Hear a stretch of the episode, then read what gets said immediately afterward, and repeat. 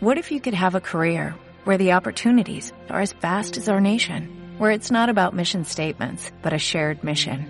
At U.S. Customs and Border Protection, we go beyond to protect more than borders, from ship to shore, air to ground, cities to local communities. CBP agents and officers are keeping people safe.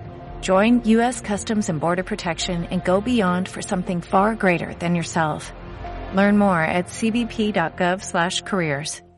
Hola, hola, comenzamos la semana con estas noticias universitarias. Se lanzó Usina de Proyectos, un espacio destinado a acompañar y asesorar a estudiantes de la Casa de Trejo en la confección de proyectos de extensión e investigación. Es una iniciativa organizada conjuntamente por las Secretarías de Asuntos Estudiantiles, de Extensión Universitaria y de Ciencia y Tecnología de la UNC.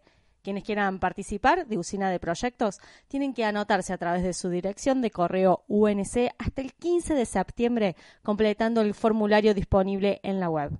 Por otro lado, les contamos que hasta el 3 de septiembre pueden participar de la Semana de la Cicatriz que se llevará a cabo de manera virtual, con el objetivo de concientizar a la población en la problemática y prevención de secuelas y profundizar la formación académica.